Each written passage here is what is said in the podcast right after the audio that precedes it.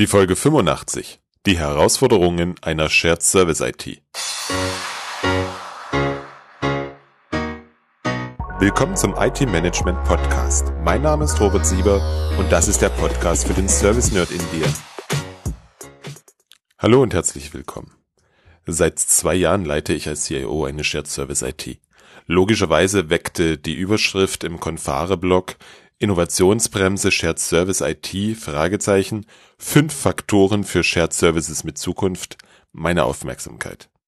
Voller Neugier las ich den Text. Ich stimme dem Autor in vielen Punkten zu. Hm, sie sind häufig allerdings nicht spezifisch für eine Shared Service IT. Sie gelten für alle IT-Abteilungen im Unternehmen. Im Blogpost nennt Dr. Florian Meister fünf Faktoren für den Erfolg der Shared Service IT. Diese möchte ich heute mit dir durchgehen und gegen meine Welt mappen und von meinen eigenen Erfahrungen berichten. Starten wir mit dem ersten Punkt. Eine Serviceorientierung muss eingeführt werden, um Leistungen, aber auch Kosten der IT transparent zu machen. Diese Services inklusive des Pricing sollten sich an der Strategie eines Unternehmens ausrichten und nicht an historisch gewachsenen Bedarfen. Ja, ja und ja. Grundlegend für das Handeln einer jeden IT-Organisation ist die Serviceorientierung entscheidend. Zumindest, wenn diese langfristig überleben möchte. In der ganzen Folge 61 dreht es sich um Serviceorientierung und warum das viel mehr als nur Service ist. Es ist die Einstellung eines jeden deiner Kollegen, deiner Mitarbeiter, die den Unterschied macht. Die Bedürfnisse der Kunden mit Liebe zum Detail erfüllen. Trifft's doch gut, oder was meinst du? Konkret, was bedeutet Serviceorientierung? Ich habe da fünf Anstriche für dich. Unsere Kunden wissen, was wir liefern können und können das Angebot einfach requestieren und konsumieren. Der Kunde spricht im, was er benötigt und nicht wie er es erbracht werden soll. Wir steuern die IT auf Basis unseres Serviceportfolios.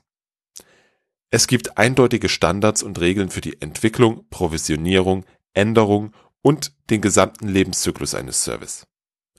Anwendung einer definierten Servicearchitektur bei der Entwicklung von Services. Um nur einige wichtige Punkte zu nennen, die mit Serviceorientierung gemeint sind. Der letzte Punkt zur Architektur bringt uns zum finanziellen Aspekt. Wenn du weißt, wie sich ein Service zusammensetzt, dann kannst du auch dessen Kosten berechnen. So wird dir transparent, zu welchen Kosten du deine Komponenten produzierst oder einkaufst. Natürlich darfst du die Services an dem ausrichten, was dein Unternehmen als Geschäftstätigkeit hat. Zum Thema Serviceorientierung habe ich für dich ein Arbeitsblatt entwickelt, welches dir helfen soll, deine aktuelle Position zu bestimmen und die nächsten Schritte zu definieren. Das Arbeitsblatt kannst du dir im Blog oder in der Service Nerds Bibliothek runterladen. Den Link dazu findest du unter www.different-thinking.de slash 085. Der zweite Erfolgsfaktor laut Dr. Florian Meister ist, im Commodity-Bereich werden über Standardisierung und Optimierung von Services wesentliche Effizienzen zu realisieren sein, um finanzielle Freiräume zu schaffen. Das geht mir zu sehr in die Richtung mehr mit weniger. Für mich steht die Aufgabe, kritisch zu prüfen, welche Leistungen du am Markt einkaufst und welche du selber produzierst.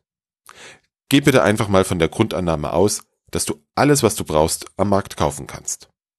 Dann kannst du bei jeder Leistung zwei Fragen stellen. Erste Frage, welche Vorteile hat mein Unternehmen, wenn ich die Leistung selber herstelle? Die zweite Frage lautet, wie würde ich die erste Frage beantworten, wenn die Leistung intern das Doppelte oder das Dreifache kostet, wie am freien Markt? Damit bekommst du einen guten Indikator, ob du produzieren oder einkaufen solltest. Aus meiner Sicht ist es für dich ein wichtiger Erfolgsfaktor, die Kompetenz zum Management von Providern aufzubauen. Damit machst du deine IT wirklich fit für die Zukunft. Und gerade bei einer Shared Service IT kannst du dadurch wesentlich besser die Skaleneffekte heben, als wenn du alles selber produzierst.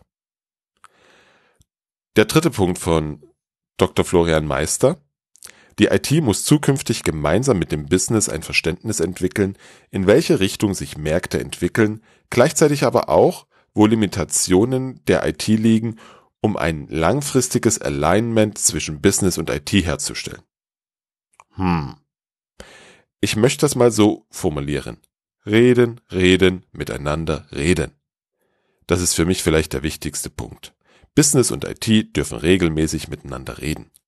Sie dürfen ein internes Ökosystem aufbauen. Dazu kannst du dir das Interview mit Michael Hofmann anhören. Dort reden wir fast eine Stunde über Ökosysteme. Ein wirklich sehr interessantes Gespräch. Reden, reden, reden ist für eine Shared Service IT eine der schwierigsten Aufgaben. So zumindest meine Erfahrung aus den letzten zwei Jahren. Durch die Vielzahl der Kunden, unterschiedlichen Geschäftsmodelle der Kunden und die damit einhergehenden unterschiedlichen Anforderungen liegt darin die größte Herausforderung. Allen gleichgerecht zu werden, ist schwierig. Viel zu schnell wirst du hier von den operativen Dingen des Tagesgeschäfts überholt. Du bist vielfach auch einfach zu weit weg vom Kerngeschäft der einzelnen Unternehmen, als dass du genügend ernst genommen wirst. Das läuft auf die zwei Fragen hinaus. Wie ist eine Shared Service IT in das Unternehmen eingebunden? Und welche Services bietet diese an? Dazu werde ich am Schluss noch etwas sagen. Jetzt erstmal zur vierten These. Agile Vorgehensweisen werden sich in der Shared IT ausprägen müssen, um die Innovationskraft, aber auch ein schnelleres Time to Market zu fördern. Bis ein dickes Lastenheft geschrieben ist, in ein Pflichtenheft überführt und in der IT umgesetzt ist, ist der Zug schon lange abgefahren. Ja, das ist ein richtiger und wichtiger Rat. Nein, das ist kein reines Problem der Shared Service IT. Diese Forderung trifft auf alle IT-Organisationen zu. Natürlich dürfen wir wendiger werden. Die spezielle Herausforderung in der Shared Service IT liegt vielleicht darin, dass viele Kunden gleichzeitig an den Ressourcen ziehen oder nicht. Das darfst du dir vorstellen wie in einem Eisladen. Also bei meiner Eisdiele um die Ecke ist im Winter weniger los als im Sommer. Trotzdem sind immer zwei Angestellte im Dienst. Also dauert es im Sommer länger als im Winter. Das heißt, wenn du eine Shared Service IT hast, darfst du dir einen Modus überlegen, wie gemeinsam mit den Kunden die unterschiedlichen Anforderungen priorisiert werden.